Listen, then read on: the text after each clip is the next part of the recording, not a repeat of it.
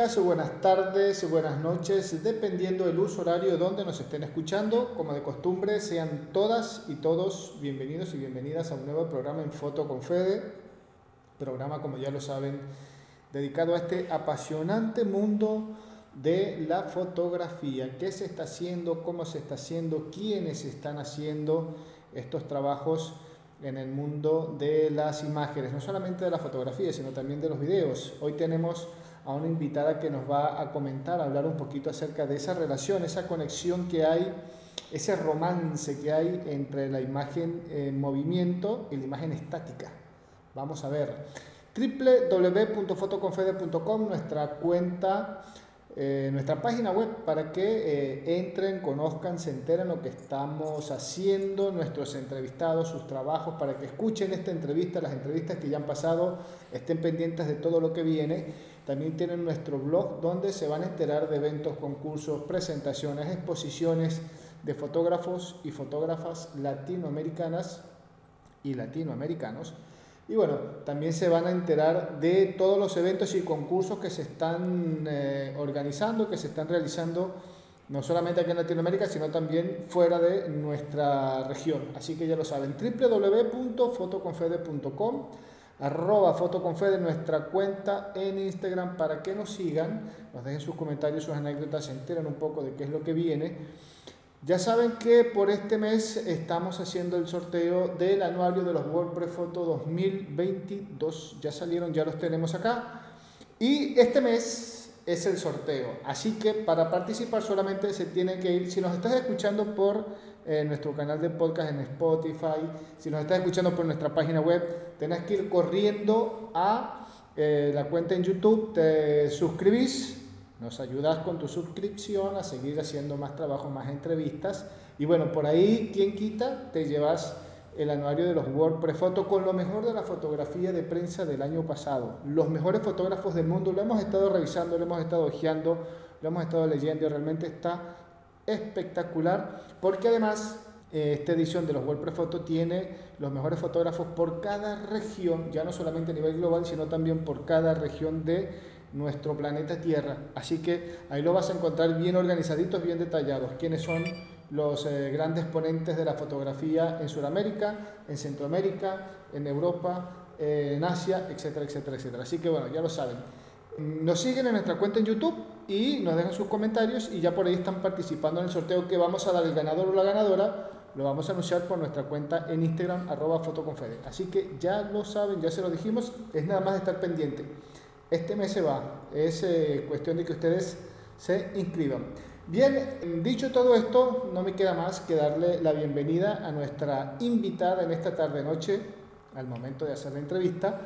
De acá de Argentina nos vamos a Venezuela, del frío al calor, pero del frío casi que extremo al calor casi que extremo.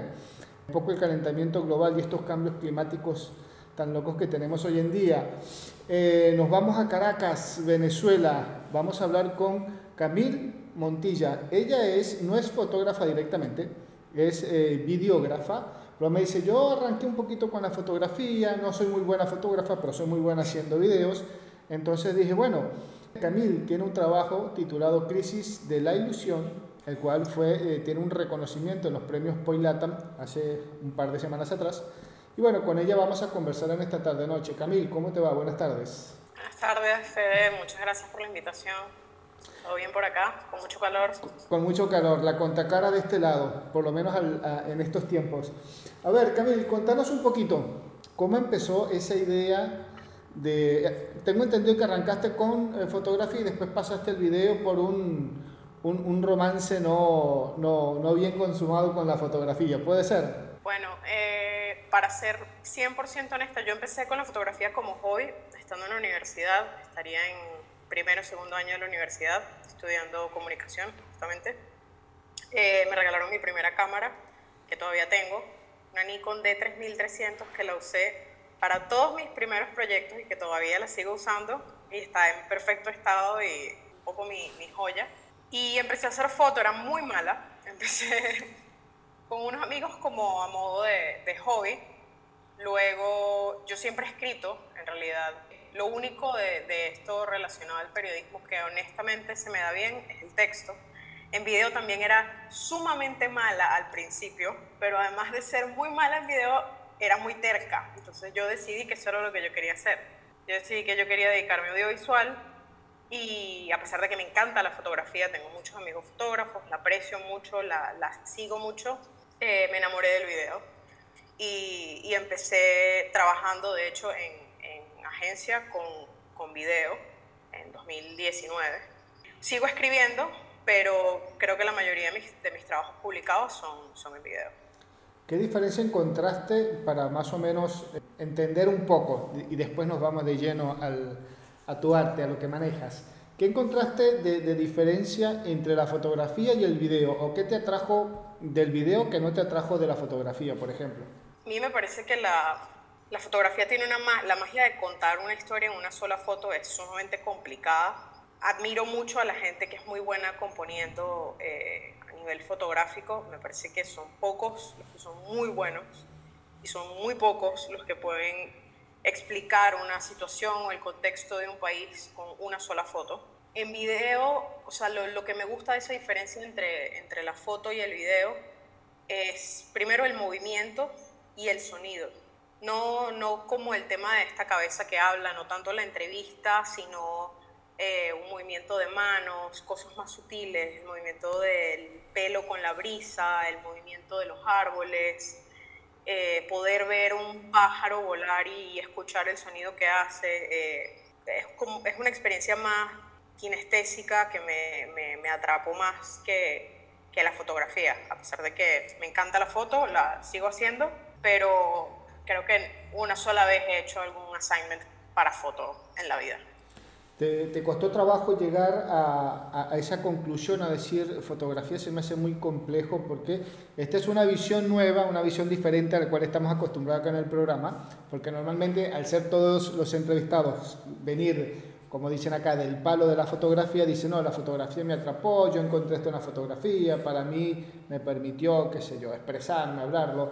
Eh, pero en tu caso, ¿te costó trabajo llegar a, esa conclusión de decir, se me hace más cómodo el video. A mí me dicen video y yo no sé ni por dónde arrancar, eh, porque somos, somos la cara opuesta, pero eh, en, este sentido, ¿te, te, llegó a costar decir, no, esto sí y esto no?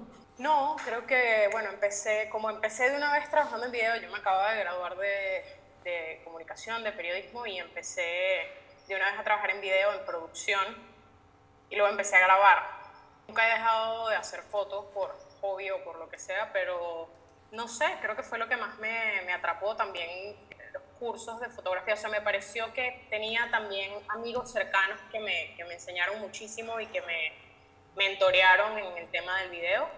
Y se me hizo más sencillo aprender a hacer video en ese momento. Eh, también viendo mucho cine, viendo el trabajo de, de otras personas muy buenas que, que hacen video, documentales también se me hizo más sencillo que, no sé, meterme en un taller o un curso de, de fotografía en ese momento, como recién graduada de la, de la universidad. Ya que tuviste la oportunidad de, de relacionarte con, con, las dos artes, ¿conceptualmente hay mucha diferencia entre una u otra o van uno de la mano de la otra? ¿La diferencia la hace el ojo? Depende, sí, yo creo que la diferencia la puede hacer el ojo. También hay mucha diferencia, como, como te decía antes, en la, en la postproducción, porque cuando tú, todo depende de la manera en la que graba la persona que está grabando. A mí me pasa mucho, por ejemplo, que veo un material de video y digo, esto lo grabó un fotógrafo. Sí, Porque, pero no por nada malo, todo lo contrario. Eh, generalmente están, son imágenes que están muy bien compuestas, pero que tratan de abarcar muchísimo. El, el, la persona que hace video y que se dedica al video sabe que tiene más planos, que tiene que tener un, un primer plano que te explique eh, la historia o de lo que estás hablando o la circunstancia y luego puedes tener otros planos en detalle.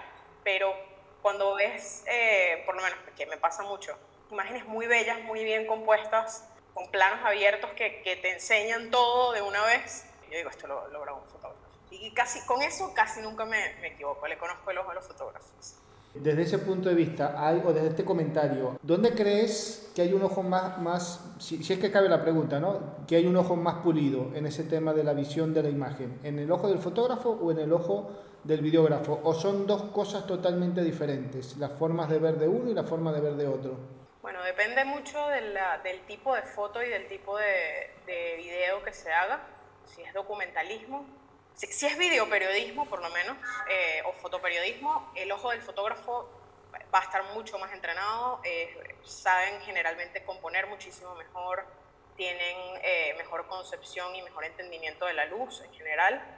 Cuando es videoperiodismo, cuando es documentalismo son dos miradas completamente distintas y cada uno tiene una, una visión, un sitio del que vienen y dependiendo de eso graban y por lo menos los que, los que hacemos video grabamos y editamos de una manera distinta y los que hacen fotodocumentalista también fotografían de, de, una manera distinta. ¿A qué te crees que, que se deba eso, esa, esa, diferencia tan, tan marcada por ahí entre...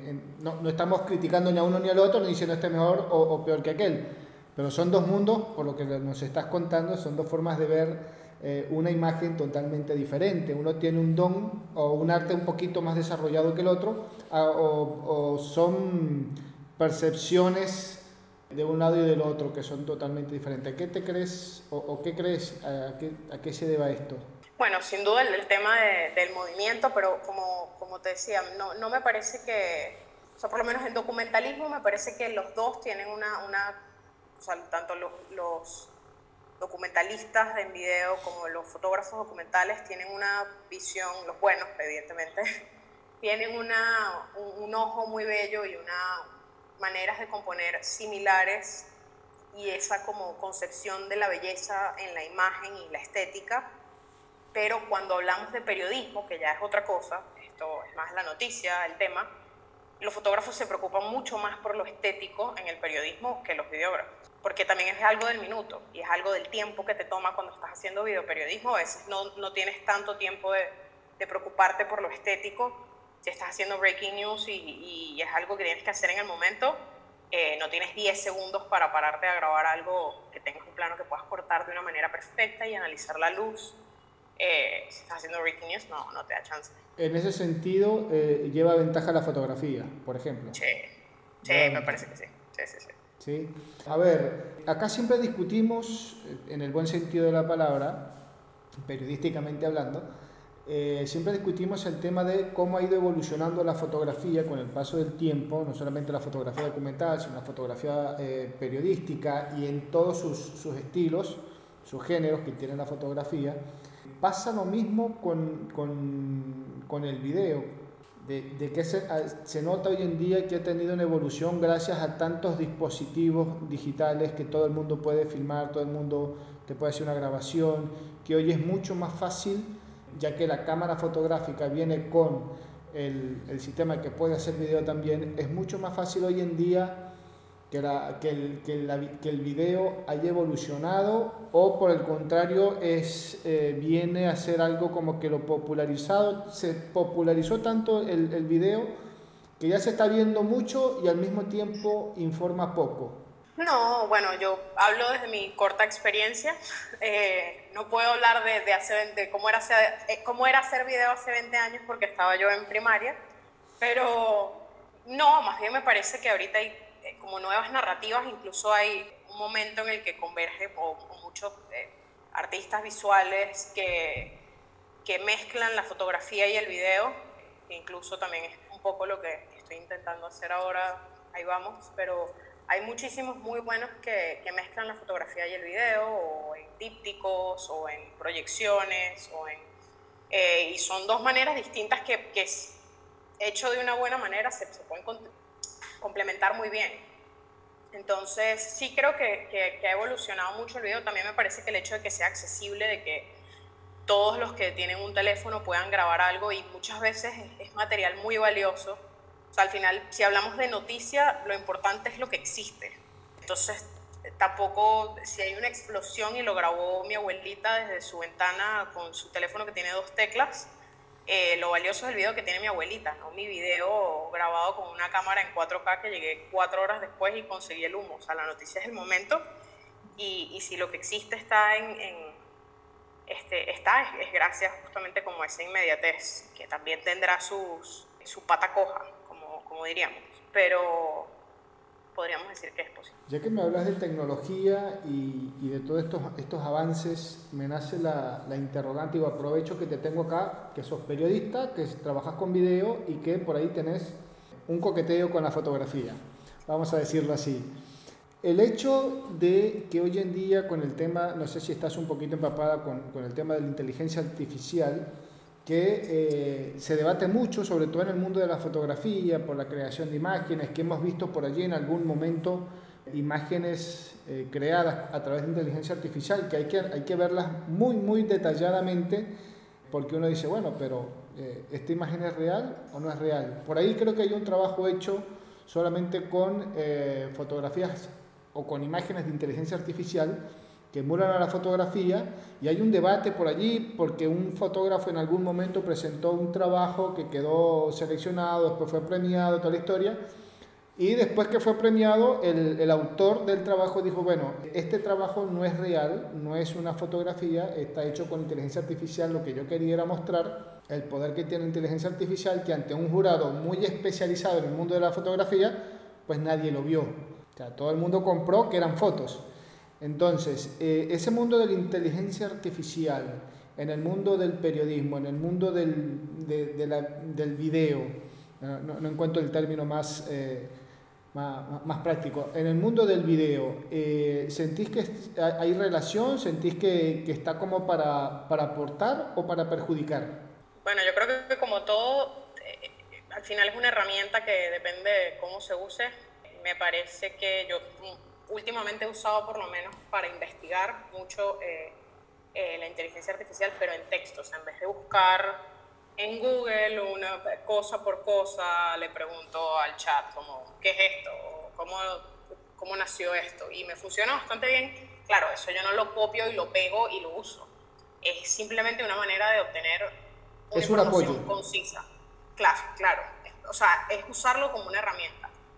En la fotografía, la verdad es que no, más allá del punto que hizo este fotógrafo que, que, estuve leyendo sobre eso hace un tiempo, me pareció genial, más allá de hacer un punto y de como demostrar el poder que, que tiene la inteligencia artificial, en fotoperiodismo no lo vería como una, como una herramienta que pudiese usarse de manera, es un poco también como el tema de manipular las fotos o de propiar demasiado o de explotar los colores de una manera... Eh, absurda que, que llegue a ser irreal. O sea, la idea del periodismo es retratar lo que está pasando. Si, yo uso inteligencia artificial y, creo una imagen, o sea, me hago una, una, una, idea en mi cabeza de lo que estaba pasando en ese momento y la recreo con inteligencia artificial, no es la noticia, o sea, no es lo que pasó. Es la, la idea de mi cabeza que creé gracias a la inteligencia artificial.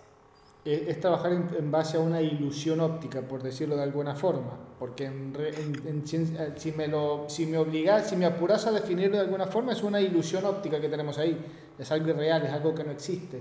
Sí, es, es, es como, una, como ese anhelo de uno de... A todos nos pasa que, que, ponte, sales a fotografiar un día o yo salgo a hacer video y antes de salir digo, quisiera hacer un video de un señor que está recogiendo un mango del piso y lo mete en una cesta y compra varias frutas y no sé qué, pero eso no pasa. Entonces uno se adapta y veo a un niño con una patineta y me parece bonito y hay buena luz, entonces grabo al niño, grabo la mano del niño, hago otra, otra cosa que es completamente distinta. O sea, uno puede tener como una lista de cosas que quiere en la vida eh, fotografiar o grabar que no existen claro, con la inteligencia artificial puedes crearlas, pero eso me parece que pierde como, como toda esa magia primero del... De, bueno, primero pierde lo noticioso, que ya deja de ser una noticia, porque no pasó, y segundo también pierde como esa magia de algo más romántico que es eh, buscar, el ver, el observar, eso me, me parece un poco triste. Interesante, interesante esa, esa visión que tenés del, del, mundo de la inteligencia artificial y cómo se va relacionando con el mundo de, de, del periodismo, de la noticia. Hablábamos recién de la ilusión de inteligencia artificial, de imágenes creadas, ilusión. Eh, vos tenés un, un, trabajo, el cual ha sido reconocido en los premios Poilatam hace poco, eh, titulado Crisis de la Ilusión a ver, contanos un poquito sobre ese proyecto, eh, en qué se basa, cómo nace la idea de este trabajo para las personas que están por allí escuchando, dando vueltas y dicen crisis de la ilusión. Mm, la verdad es un título bastante interesante porque hace ruido. A mí me despertó muchísima curiosidad. Digo, crisis de la ilusión. A ver, que tengo que buscar a la autora de este trabajo y sacarme esa duda. Dije, no hay otra. Contanos un poquito. Bueno, el título se lo debo al papá de una amiga, porque yo soy medio mala titulando y él eh, le explico toda la idea. Un día me siento con él en su casa, en la noche, está mi amiga, su otro hijo. No, mira, tengo esta idea, o sea, yo quiero hacer un corto documental que hable sobre la depresión en Venezuela eh, por causa de, bueno, además de, la crisis económica, política, social, sobre cómo la pandemia fue un agravante en Venezuela para, para la gente eh, con depresión y también el, el, aumento de suicidios, sobre todo en el estado Mérida, que hubo eh, al inicio de la pandemia. Entonces le, le echo un poco el cuento y él me dice, bueno, hay que buscar un nombre, o sea, tienes que enviar esto. El corto documental lo hice gracias a una beca de National Geographic Society en ese momento que me, me, permitió hacer el corto documental y yo justamente estaba por mandar eso, ya tenía todo listo, solamente me faltaba el nombre. Y el deadline era a las 12 de la noche y eran las 9 y 59. O sea que él me dice, bueno, yo creo que en general la depresión como la, es la pérdida de la ilusión. Y si juegas un poco con la palabra eh, crisis, porque al final, en general, como los titulares que, que, salen de Venezuela hablan muchísimo de la crisis económica, de país en crisis, Venezuela, país en crisis, ya nos convertimos como un poco en un sinónimo de eso.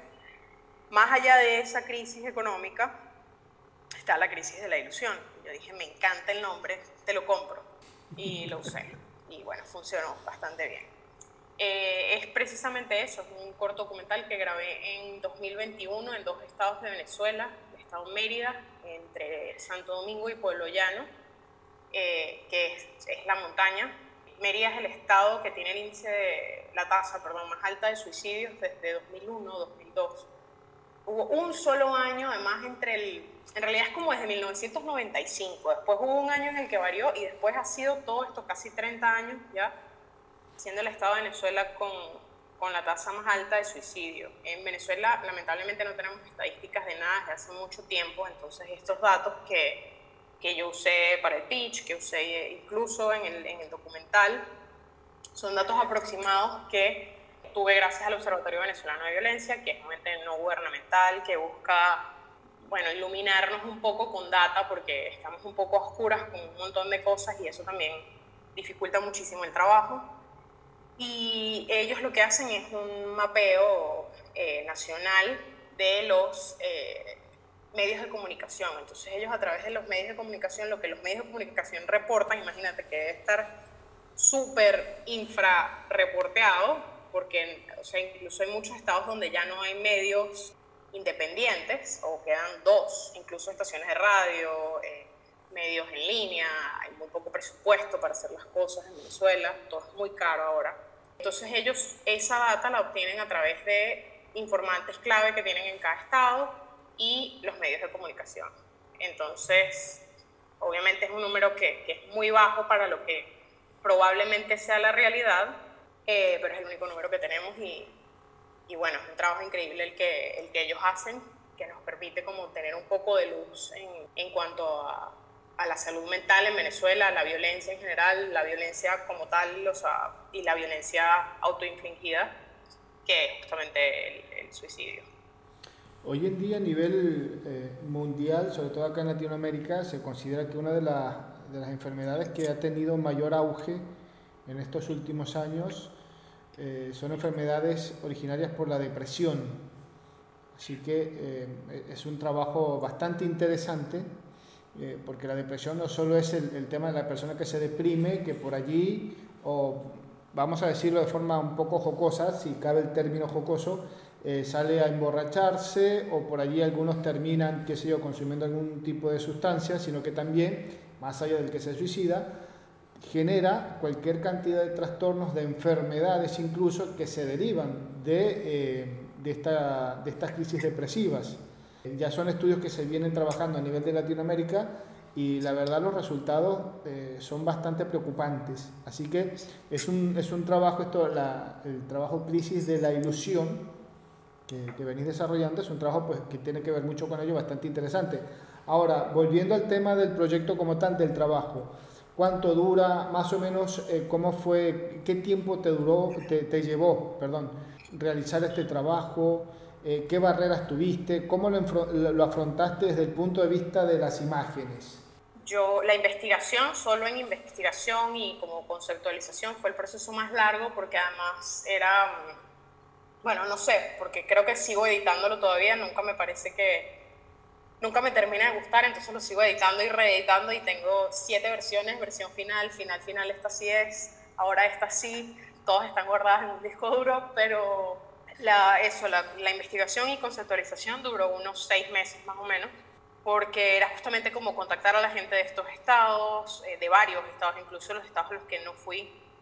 Estuve en Nueva Esparta, que es donde yo soy, y en Mérida, precisamente por este tema del suicidio, y era estar en constante contacto con, con, la gente del observatorio, con periodistas, con médicos en, en varios estados, ver qué era lo más factible, a dónde podía ir, o sea, eso fue lo que me tomó más tiempo, también mucha investigación para entender cosas que tal vez era mera curiosidad, pero terminé leyéndome cualquier cantidad de documentos sobre química cerebral y depresión que, que siento que de alguna forma me ayudaron y también, bueno, trabajé con un psicólogo, eh, Jorge Álvarez, que me ayudó muchísimo, porque al final es un tema que es muy, muy tabú en Latinoamérica, que siempre es complicado, yo hablé con muchas madres y, esposas y familiares de personas que se habían suicidado y es muy complicado abordar ese tema, o sea, hacer preguntas desde la empatía en contexto así es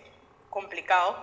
Entonces trabajé mucho con Jorge como, primero, cómo tratar de salir yo lo más ilesa posible de, esa situación y segundo, cómo hacer esas preguntas incómodas que sin herir al otro, sin, o sea, desde la empatía y la genuina curiosidad lograr hacer una entrevista respetuosa. ¿Y las imágenes cómo llegan? Porque si ya me decís, es un poco, eh, eh, es complejo abordar el tema, es, eh, es complejo, bien lo acabaste de decir, para ser respetuoso, para hacer algo con, con sentido de pertenencia y de respeto, si es incómodo hacer las preguntas, no me quiero imaginar cómo fue hacer las imágenes o hacer la toma de las imágenes.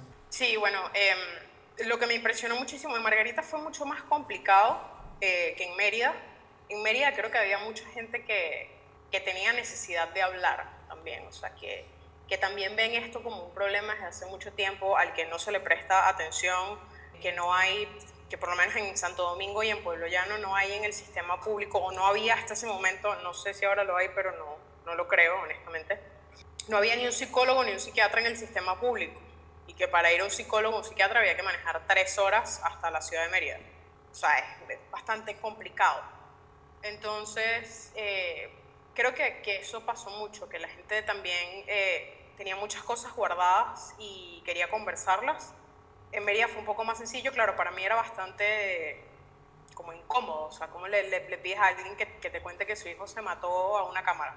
Y en Margarita sí fue muy complicado, la gente estaba muy cerrada, ¿no? nadie quería hablar de eso, nadie quería...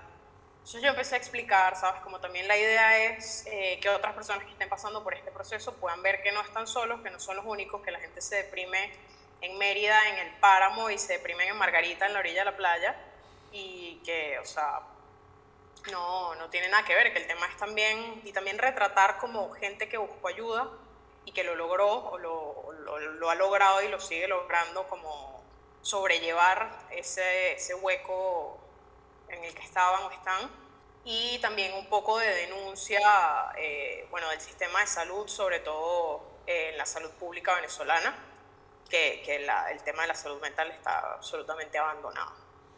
¿Pasa con, con, el mundo del video? Me imagino que sí, como pasa con el mundo de la fotografía, que ya hoy en día una imagen, vamos a, a generalizar, ya sea estática o en movimiento, fotografía o video, ya es un documento que tiene mucho peso legal a la hora de, en el buen sentido de la palabra, denunciar algo o dar a conocer un tema. Me imagino que en el mundo de, de, de este tipo de trabajo documental es más o menos lo mismo. Si bien eh, por allí no es algo que vemos todos los días en los medios convencionales, eh, televisión en este caso, eh, son proyectos que por ahí tienen mayor difusión o por ahí se pueden eh, alcanzar a ver en plataformas digitales antes que en un medio de comunicación, por censura, porque realmente por allí o, no interesa que se muestre, o por allí no hay medios que estén interesados en ese tipo de, de, noticias, o porque consideran que ese tipo de noticias realmente no tienen ningún peso informativo, hay de todo. Pero ya con el video me imagino que es exactamente lo mismo que con la fotografía, y es un documento de, peso legal bastante importante. Sí, sin duda, y yo creo que también eh, parte como de este tema de, de, seguir acá en Venezuela por ahora y de, hacer cosas acá, también es dejar un registro de, las cosas que pasan en este momento histórico y ver qué pasa más adelante y, y que, que sirvan como como prueba de lo, que, de lo que se vivió en Venezuela entre por lo menos 2019 y 2023, el tiempo que yo he estado trabajando. En mi caso y en el caso de los demás, bueno, hay gente que tiene unos archivos de 15 años de fotos de, de cómo evolucionó Venezuela, de cómo caímos en una crisis, de cómo no había nada en los supermercados y ahora tienen en ese mismo archivo la misma persona fotos de cómo ahora los supermercados están llenos, pero todo es absurdamente caro, entonces no hay control de precios, no hay colas para comprar cosas, pero mercado para una semana cuesta 100 dólares. O sea. Claro. Y la otra cara de la moneda. Eh, ¿Cuánto tiempo hace que ya eh, tenés el, proyecto, por lo menos esta versión, ya que dijiste que tenés como siete ediciones diferentes del trabajo, pero el que presentaste en los premios eh, Poilatan, ¿cuánto tiempo tiene ya de, de haberse hecho? Bueno, todo el material fue grabado en el mismo periodo, eh, lo que he hecho ha sido reeditar y luego eh, la musicalización, que la hizo eh, otra persona, un amigo trombonista, arreglista también, Aaron Cabrera, y eso fue, esta última versión es de este año, este año es, sin duda de, de este año, finales del año pasado, es la última reedición que he hecho. El primero que fue el que envié a Nat en ese momento como, y la primera proyección que se hizo acá en Caracas, en Petare, era una versión completamente distinta, que incluso eran tres videos, que era la idea inicial. Ahora es uno solo que dura dos, eh, diez minutos. Diez minutos.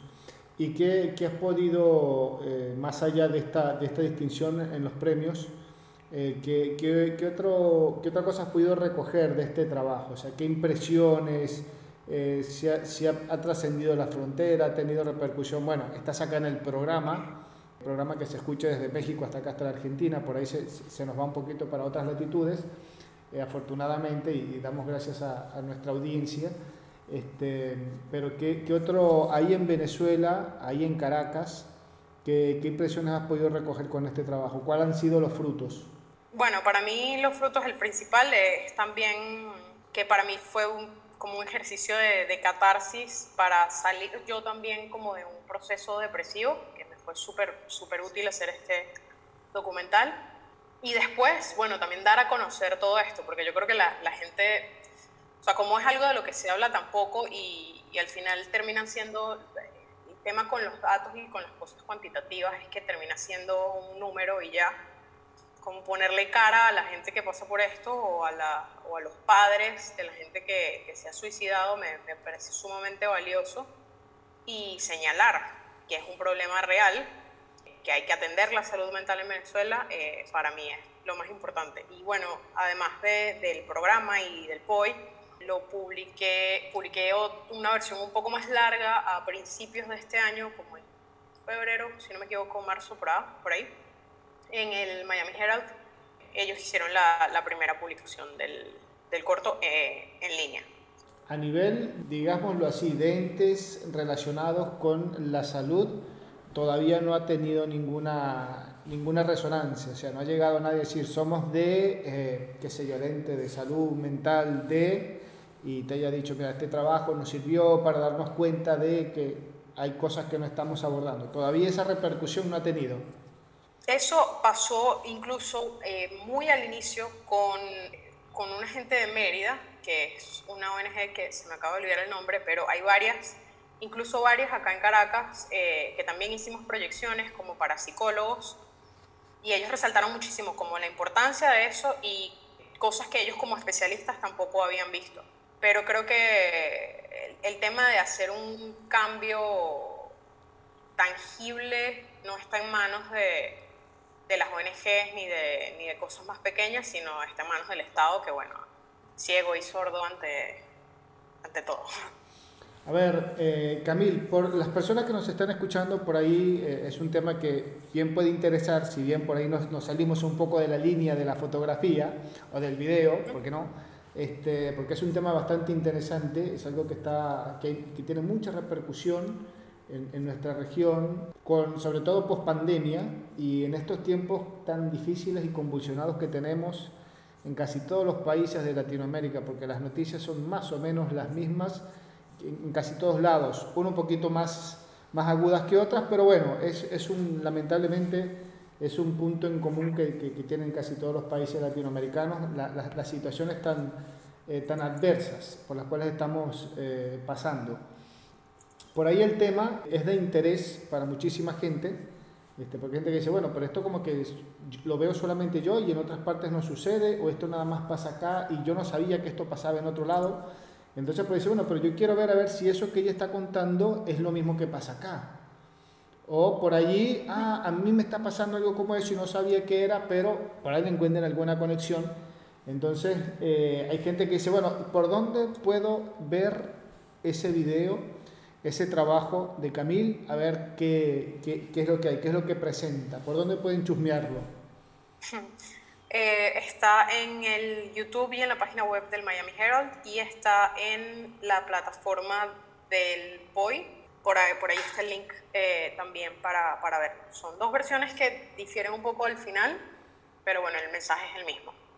Ahí está buenísimo. Bueno, y ahora dentro de poco, bueno, dentro de poco, al momento de, de hacer la entrevista, ya lo vamos avisando, o la persona que está escuchando también, bueno, en la página web del, de, de, nuestro programa, www.fotoconfede.com, ahí también van a encontrar en la entrevista, van a encontrar ese link para que vayan directamente, hacen un clic y se van para allá y después sigan a, a Camil en, en, sus redes, porque por ahí hay muchas preguntas, hay alguien más que por ahí te dice, bueno, yo me quiero sumar a tu proyecto, qué sé yo, yo no soy videógrafo, a lo mejor te encontrás a alguien que dice, Camil, yo no soy videógrafo, soy fotógrafo, soy fotógrafa, pero estoy trabajando en un proyecto parecido y por ahí te puedo apoyar con fotos o mira, ¿por qué no hacemos algo? Vos estás en Venezuela, yo estoy, te pueden decir, qué sé yo, en Costa Rica y tengo un proyecto bastante parecido y podemos unir algo o hay alguien que está, eh, qué sé yo, en Perú y te dice, yo también me quiero y se arma por allí un proyecto bastante amplio de, mucho mayor peso y por ahí tiene mayor repercusión. ¿Por qué no? Son cosas eh, que se nos ocurren acá en el programa eh, para tirar ideas también por allí, porque a veces uno dice, bueno, se me acabaron las ideas de qué puedo hacer yo un proyecto o cómo lo puedo hacer, o soy el único que está trabajando en este proyecto y por ahí te enteras que no, que hay mucha gente haciendo más o menos temas relacionados o parecidos y que se pueden unir y pues que pueden crear pues, un proyecto de mayor repercusión a nivel informativo, ¿por qué no? Sí, sin duda. Bueno, yo siempre estoy estoy súper abierta a que cualquier persona que me quiera escribir me escriba por, por mi Instagram o por Twitter, eh, sea para hacerme alguna pregunta o para proponer algo como esto que obviamente me encantaría. E incluso, bueno, como una, un poco una, una idea para todas las personas que se preguntan cómo, cómo empezar un proyecto o cómo trabajar algún tema en específico, es buscar apoyo en otra gente que, que ya hizo lo mismo o hizo algo similar la verdad es que yo en ese sentido eh, he tenido muy buena experiencia, he tenido muy buenos amigos, he tenido mucha gente, sobre todo fotógrafos, a pesar de que me quejo bastante de ellos, pero, pero los amo porque, bueno, me, me han ayudado muchísimo. Eh, acercarse a otra gente para aprender a hacer un pitch, para aprender a conceptualizar un proyecto, para aprender a editar un video, para aprender a revelar una foto apóyense en la gente que saben que está ahí, que tiene como disposición de ayudar. O sea, yo conozco muchos que, que es un tema de tocar la puerta e incluso con un proyecto que estoy trabajando con una amiga contactamos a un fotógrafo que yo ni lo conocía, un tipo increíble, eh, australiano. Dijimos, ah, podemos coordinar una llamada contigo. Y él, sí, claro, por supuesto, a las 6 de la tarde hora de acá. Y nosotros, ah, perfecto, cuando era la una y media de la mañana hora de Venezuela. Dos de la mañana, algo así. Un día lunes. No, era un martes, literalmente, era una cosa así. Pero claro, yo estaba más súper emocionada porque el trabajo de él es increíble y justamente hicimos como muchas preguntas que, que pueden parecer tontas para una persona que tiene mucho tiempo haciendo algún tipo de fotografía, pero él como con toda la paciencia y toda la calma y todo el cariño nos explicó a dos completas desconocidas venezolanas del otro lado del mundo cuáles eran las condiciones, cómo se hacía esto, cómo se hacía aquello, cómo haces con la cámara en estas circunstancias, o sea, apoyarse en gente del medio, crear comunidad es súper importante. Buenísimo, bueno, ese, dato que, que estás, eh, esas recomendaciones que nos estás dando, porque del otro lado hay mucha gente eh, que dice, bueno, yo estoy en medio de un proyecto o no, no, le puedo terminar de dar la forma o quiero arrancar un proyecto y no sé por dónde, o tengo todo el material y me falta precisamente la parte de edición, que en, en el mundo de, del video, bien lo dijiste, es algo sumamente complicado, a diferencia de la fotografía, o por lo menos es la impresión que hay.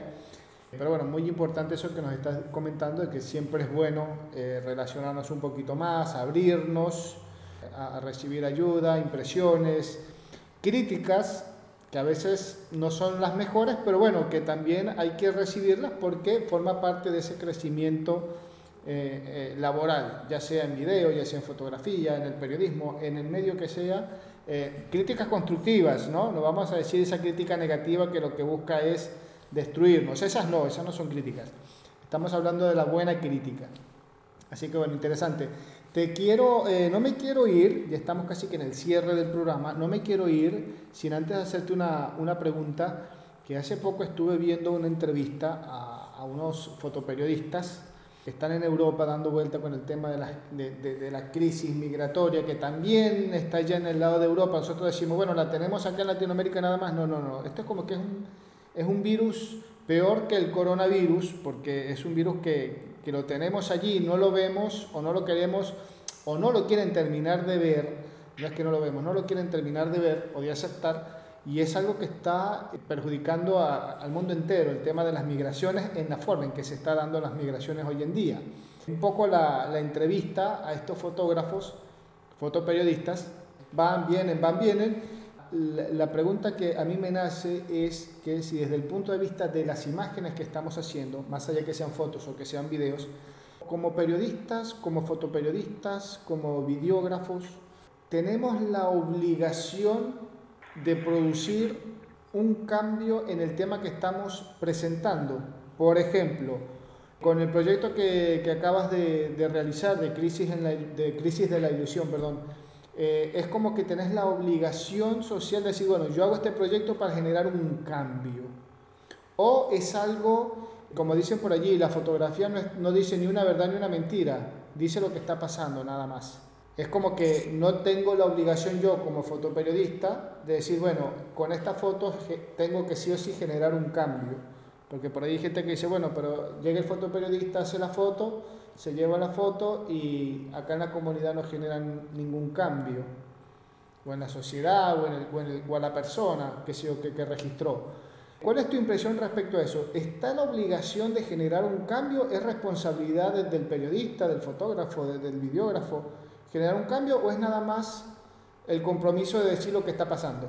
Bueno, para mí más allá del de compromiso de decir lo que está pasando, es un tema de dejar constancia, lo que hablamos hace rato, de dejar constancia histórica de, de lo que pasa en cada país, como, como, puede ser la migración.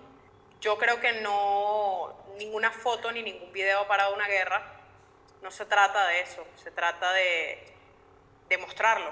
Eh, yo obviamente quisiera que mañana yo pueda salir a la calle y haya siete clínicas nuevas de salud mental en Venezuela, pero eso no es una realidad yo lo que puedo hacer es documentarlo, mostrarlo, eh, para que se hable más de ello, porque además es un tema tabú no solamente en Venezuela, sino en Latinoamérica en general. Esa puedo sentir yo que es mi responsabilidad, o bueno, lo que me gustaría hacer, porque también el deber del fotógrafo es absolutamente subjetivo, eh, o del videógrafo, y, o también absolutamente ninguno, porque cada quien, o sea, yo puedo dedicarme a hacer fotos de el grillo que se metió en mi casa hace una semana o de mi perro y, y para mí eso es bello y, y, vale la pena retratarlo, pero la, o sea, el poder no está en las manos del, del fotoperiodista, ni del periodista, eh, ni del videógrafo. Eh, el poder está en las manos de, bueno, de la gente que sabemos que, que tiene el poder. Entonces, eh, a mí me parece que lo importante es documentar, hacerlo de una manera respetuosa, con la gente eh, con la que estamos trabajando, a la gente a la que estamos haciéndole fotos, grabando, y es lo único que podemos hacer. O sea, esa es un poco nuestra herramienta. Si no, estoy segura de que hay más de una foto que hubiese parado una guerra.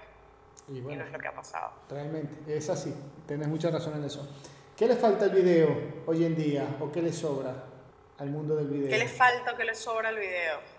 De hoy en día, ya que todo el mundo anda con el teléfono ya se, por allí. Más es que haya más video implica que haya mayor información o que haya más video implica que cada vez se esté informando menos en cuanto a concepto, en cuanto a la forma en cómo se el, está... video, el video es muy general. Te puedo decir lo que le hace falta al periodismo. Al periodismo le hace falta plata, nos hace falta a todos. Al periodismo le hace falta plata, le hace falta difusión, le hace falta libertad. El video es muy amplio, eh, porque el video puede ser un documental, puede ser un video de agencia informativo sobre algo o puede ser una película. Entonces tienen como, eh, son varias aristas de, del video, pero en general, por lo menos al videoperiodismo, le hacen falta recursos, le hace falta acceso y le hacen falta mujeres que hagan un video. Gracias, editores del mundo, Acá, acá hay una, acá hay una, y muy talentosa, así que bueno, eh, de repente hacen falta, pues como quien dice, representantes o quien tire la primera piedra para que después vengan atrás, recogiendo esa piedra. o sea, el tema, este es un debate que también se da mucho con, con la fotografía, o sea, yo creo que las hay, sin duda las hay, seguramente también hay muchos hombres que sean muy buenos, pero por lo menos para mí ahorita en Venezuela, las mejores fotógrafas son mujeres tengo ninguna duda. Por lo menos por decirte una, o sea, una estadística real, en Venezuela hay, si no me equivoco, 12, entre 12 y 14 cargos de staff en agencia de prensa, en las cuatro agencias, y hay una sola fotógrafa staff mujer, que es Ariana Cubillos, que es una maestra, es la única que hay. En video no hay ni una sola mujer. Entonces, a veces uno suena repetitivo y uno suena como que está ahí martillando lo mismo, pero si no cambia nada, entonces no, hay que seguir repitiendo y martillando. Exactamente. Importante eso que estás eh, comentando, porque por ahí uno, piensa que, bueno, que en todas partes es igual, o que hay muchos, hay muchos o, los cambios se están dando al mismo tiempo y al mismo ritmo en todos lados y parece que no es tan así. Y esas son cosas que nosotros vamos descubriendo acá en el programa porque estamos hablando directamente con los autores y las autoras de los protagonistas, las protagonistas, más allá de... Claro, y también gente que, que uno conoce, o sea, por lo menos las más premiadas en Venezuela en cuanto a fotografía son mujeres. El Carmiñac de este año se lo ganó una venezolana, una mujer, Fabiola Ferrero, y bueno, también el, el, Oscar Barnack de Leica lo tiene una mujer venezolana, Ana María Arevalo. Las Explorers de National Geographic también son dos mujeres venezolanas las fotógrafas, eh, la de Bloomberg es una mujer, o sea, son varias, pero, pero somos freelance la mayoría, y las, pero las mejores sin duda en Venezuela son mujeres y no son las que han tenido más oportunidades. ¿Y a, y a qué te crees que se debe? Ese, ese, ese, a ver, que no hay muchas, como bien lo decís vos, pero como que hay calidad. Porque estás nombrando premios realmente importantes, agencias realmente importantes, medios importantísimos a nivel mundial, y decir, bueno, venezolana, venezolana, venezolana, venezolana, digo, bueno, no hay muchas, sí, lamentablemente, pero lo que hay tiene mucho talento.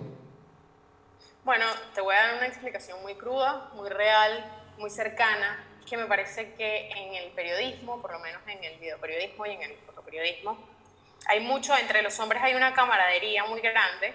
En cambio, a ti como, como mujer, yo lo veo, lo siento y lo he vivido así, eh, nadie te va a, dar trabajo por ser su amiga. O sea, te dan trabajo porque seas realmente buena. Entonces yo creo que estas mujeres venezolanas, venezolanas que han llegado donde están han tenido que realmente esforzarse para probar que son muy buenas y por eso son las mejores. Eh, y puede ser que, que en cuanto a, a fotógrafos o, que también hay fotógrafos hombres muy buenos, que además la mayoría son amigos míos y que los quiero mucho y que si escuchan esta entrevista me van a... Te van a llamar, por lo menos, che, todavía estaba escuchando la entrevista y... Seguramente. pero sí hay, hay un tema de, camaradería muy fuerte y, y, bueno, me parecía importante aprovechar el espacio para, para hablar de eso. ¿A dónde va el, el mundo periodístico? Una pregunta un tanto compleja. Vamos a ver si, si hay alguna respuesta más o menos acorde. Pero sos periodista, sos videógrafa, conoces el mundo del periodismo ahí en Venezuela, conoces muchísimos fotógrafos y fotógrafas venezolanas y venezolanos. Eh, conocemos un poco, eh, bueno, un poco bastante la realidad eh, que está, por la cual está pasando Venezuela, en lo político, en lo económico, en lo social, pero también en el mundo informativo. ¿A dónde crees que va a parar todo este huracán por el cual está pasando Venezuela desde el punto de vista informativo? Que ya hoy pasa también en Latinoamérica, pero me voy a quedar ahí en Venezuela porque sos de ahí de Venezuela. Pero lo que lo que se dice hoy hay que revisarlo como 10 veces indistintamente la fuente porque ya se genera como una desconfianza generalizada. De decir, ¿esto será verdad o no? Porque ya como que se dijo y se contradijo y se mintió y se desmintió tantas veces que ya la gente como que, o por lo menos es la sensación que hay, ahí de repente corregirme un poquito, es la sensación que hay de que si alguien dice blanco, hay que como que el cielo es, azul, hay que se asomen y hay que ver el cielo para ver si es cierto, cosa que antes no sucedía en el mundo informativo ahí en Venezuela. Bueno, me parece que también lo que pasa es que Venezuela es muy complicado de entender.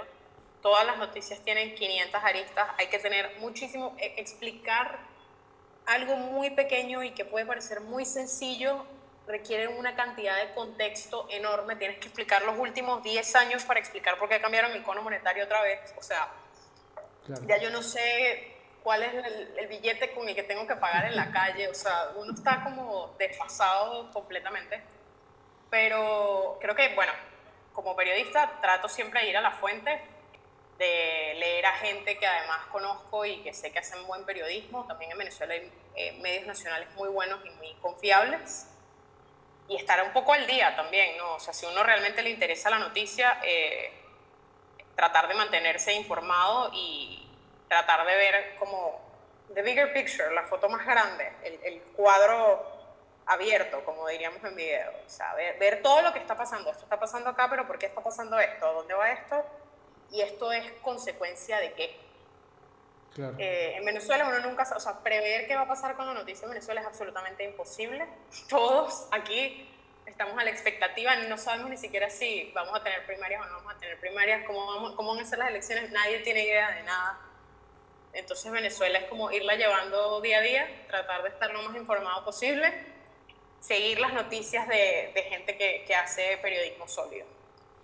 ¿Es el mejor momento o el peor momento informativo. Por ahí una vez escuché una persona que hizo un comentario, un humorista, me acuerdo que dijo, eh, estamos pasando por el peor momento informativo porque pones un canal y te dicen que todo está estupendamente bien y cambias el canal y te ponen eh, otro medio te dice que está todo absolutamente mal. Entonces quedas ahí como que en el limbo, o está todo bien o está todo mal, no hay un punto medio. A nivel de noticia, se genera tanta información que uno dice, bueno, es un buen momento desde el punto de vista informativo, porque bueno, se genera mucha información. Uno dice, bueno, si me voy a trabajar como periodista a Venezuela, no me va a faltar trabajo, porque todos los días hay cualquier cantidad de información y de mucho valor y de mucho peso y de trascendencia fuera de la frontera. Pero es información como que o es toda buena o es toda mala. No, bueno, no es tan, no es tan sencillo y creo que para los periodistas en Venezuela, sin duda, no es el mejor momento. O sea, creo que el mejor momento era cuando los ojos estaban puestos en Venezuela. Cuando en algún momento tuvimos relevancia en los medios internacionales. Ahorita que te compren un pitch es una lucha. Tienes que explicar por qué es realmente relevante lo que está pasando. Yo creo que, bueno, tristemente dejaron de, de los medios internacionales dejaron de prestarle atención a Venezuela porque así, es la noticia, o sea, lo que está pasando en el momento, lo más importante que está pasando en el momento ahorita, por lo menos puede que tengamos primarias en octubre, pero el mismo día son las elecciones en Argentina. Entonces, no somos tan importantes, obviamente. Noticiosamente. Eh, aunque, haya eh, aunque haya muchas cosas en juego para nosotros como venezolanos, para los medios internacionales, no es tan relevante. Hay otras cosas pasando en el mundo. Hay una guerra en, en Ucrania Eso para mí como periodista y como venezolana es lamentable porque obviamente yo quisiera que, a todo el mundo le importara lo que pasa en Venezuela. También hay mucha costumbre, hay muchas cosas que hace tres años hubiesen sido de, de, un alto valor periodístico que ahorita no lo son porque hemos visto mucho de lo mismo y estamos también como un poco saturados muchas cosas que son imposibles de entender. O sea, yo más de una vez he tenido que llamar a una amiga para que me explique un nombramiento de la Asamblea Nacional. Una cosa que debería ser absolutamente sencilla un temor. No es el momento, eh, no es el mejor momento para los periodistas en Venezuela y no es el mejor momento de Venezuela, pero sigue habiendo gente aquí que hace muy buen periodismo, que le pone todo el corazón y la vida a lo que está haciendo. Hay gente haciendo cosas increíbles. Hay varias iniciativas súper interesantes en Venezuela que me parece que vale la pena seguirlas. Y, bueno, me parece que, se viene un año eh, importante para Venezuela, que es el año de las elecciones presidenciales, que creo que, por favor, Ojo Internacional, presten un poco de atención. Los freelancers necesitamos trabajo. Gracias. Y vamos a estar muy pendientes, porque sí, tal cual como vos lo decís, eh, hay, hay mucho talento en el mundo de la información, ya sea con video o con fotografías, hay mucho talento y nosotros siempre estamos al pendiente de todo lo que está sucediendo en Latinoamérica y estamos hablando directamente con la fuente, que yo creo que mejor que eso imposible, con los creadores de, las imágenes, para que sean ellos mismos quienes nos cuenten lo que está pasando y cómo se está dando a conocer, que es algo eh, realmente bastante, bastante interesante. Así que Camil, te agradezco un montón esta entrevista, esta conversa la, la tarde-noche de hoy. Esperamos tenerte nuevamente por acá, ya sea con algún proyecto. Dice, Fede, no me vas a creer, eh, tengo un proyecto hecho con fotografías. Es el, vamos a ver, te ponemos ese reto, a ver si lo podemos hacer de aquí a un año, por lo menos. Te damos un año para ver si, si podemos eh, tenerte nuevamente. Las puertas abiertas del programa para lo que haga falta para comentar algo, decir, che, mira esto, lo otro, este proyecto, de, tengo, te puedo referir a tal o cual amiga o amigo porque tienen trabajos buenos que hay que darlos a conocer. Bienvenidos sean las puertas abiertas del, del, programa. Así que nada, te agradezco un montón esta, esta nota. Las redes, ¿por dónde te pueden seguir? ¿Por dónde te pueden encontrar antes que me vaya?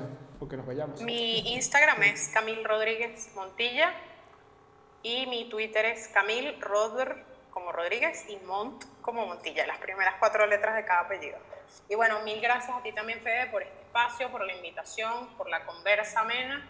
Muy agradecida, igual también estamos en contacto y lo que Camil Rodríguez Montilla, nuestra invitada en la tarde noche de hoy desde Caracas, Venezuela. No es fotógrafa directamente, es videógrafa. Presentó, nos habló un poco acerca de la crisis de la ilusión, proyecto con el cual recibió un reconocimiento por los premios Poilatan no hace mucho, hace un par de semanitas atrás.